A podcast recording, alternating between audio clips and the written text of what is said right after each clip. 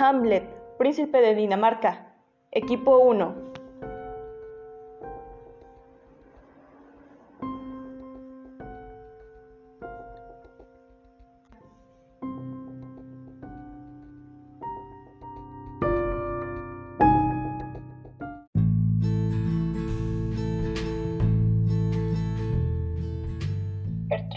reina de Dinamarca, enviudó por la repentina muerte del rey Hamlet y se casó dos meses después con el hermano de este, Claudio.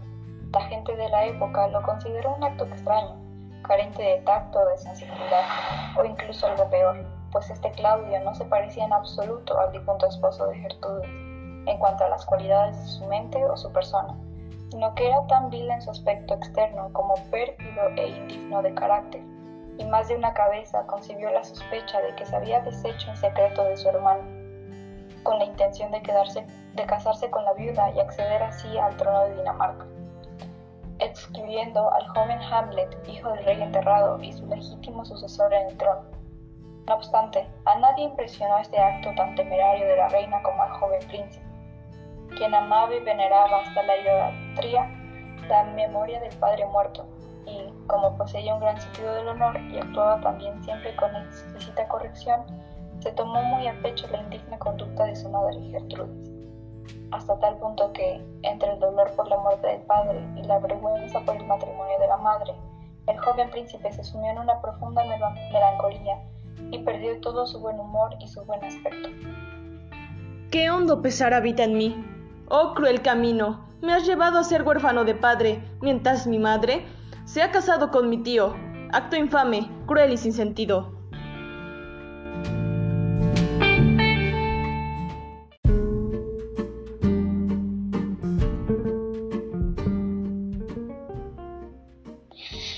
Desapareció su habitual placer en leer libros y ya no le interesaban los ejercicios y diversiones propios de un joven príncipe. Se hartó del mundo que le parecía un jardín lleno de malas hierbas, donde morían ahogadas las flores sanas y solo medraba la maleza. La perspectiva de ser excluido del trono no le pesaba mucho en el alma, si bien representaba una herida amarga y una dolorosa humillación para un joven y noble príncipe. Sin embargo, lo mortificaba y abatía el hecho de que la madre sepultara en el olvido la memoria de su padre. Venero a mi padre. ¡Qué padre y qué esposo! Fue un marido lleno de afecto y amabilidad, mientras mi madre siempre se había mostrado ser una esposa afectuosa y obediente, y se colgaba de él como si su amor fuera creciendo con el tiempo. Ahora, al cabo de solo dos meses, que para mí han sido días, mi madre ha vuelto a casarse, a casarse con mi tío, con el hermano del querido esposo lo cual ya en sí es un matrimonio en alto grado indecoroso y ilegítimo debido a la cercanía del parentesco.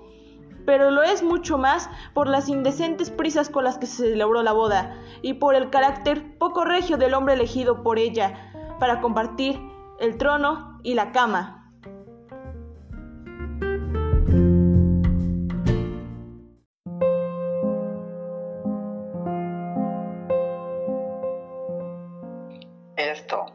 Más que la pérdida de diez reinos, rompió el ánimo y ensombreció la mente del honorable joven príncipe.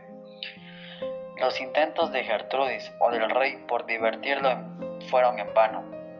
Seguían apareciendo por la corte con un traje de profundo color negro, como muestra de luto por la muerte de su padre, el rey, y no se lo quitaba nunca, ni siquiera por deferencia a la madre en el día de su boda, y nadie logró hacerlo participar en las fiestas y celebraciones de aquel funesto día.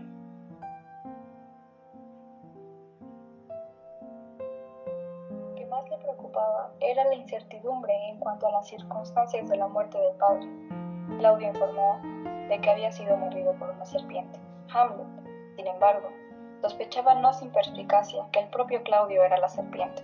O sea, en resumidas cuentas, que lo había asesinado para conquistar la corona y que la serpiente que mordiera al padre estaba ahora sentada en el trono. Envenenado por una serpiente, yace mi batre bajo tierra, pero esta serpiente sospecho que es la que ocupa ahora su trono y su cama, lecho de muerte, conspiración y cobardía.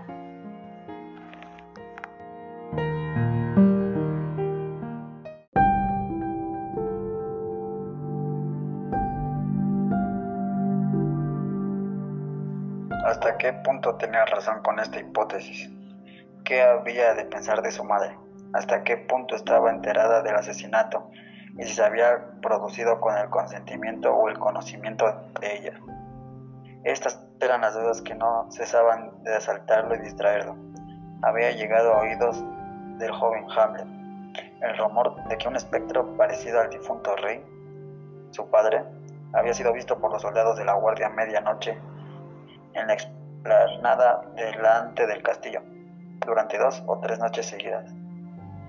El espectro siempre venía vestido de pies a cabeza con la misma armadura que, según todos sabían, solía usar el rey muerto. Quienes lo habían visto, por ejemplo Horacio, íntimo amigo de Hamlet, coincidían en cuanto a la hora y la forma de su aparición. Venía justo cuando el reloj daba las doce.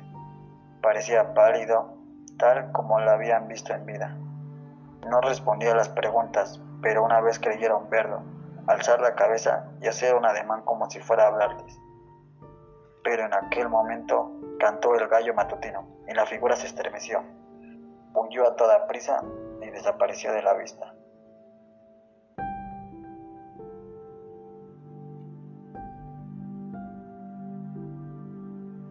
El joven príncipe, asombrado y extrañado por un relato demasiado coherente y coincidente para no ser creído, dedujo que había visto al espíritu de su padre y decidió hacer guardia con los soldados esa noche, por ver si tenía alguna oportunidad de contemplarlo. Argumentó para sus adentros que tal aparición no venía por nada, sino que algo pretendía comunicar, y si bien había guardado silencio hasta el momento, a él sí le hablaría, y esperó con impaciencia la llegada de la oscuridad. Oh, querido Padre, sé que algo quieres comunicarme. Estaré preso a tu espíritu, seré valiente para oírte y leal para obedecer tus deseos.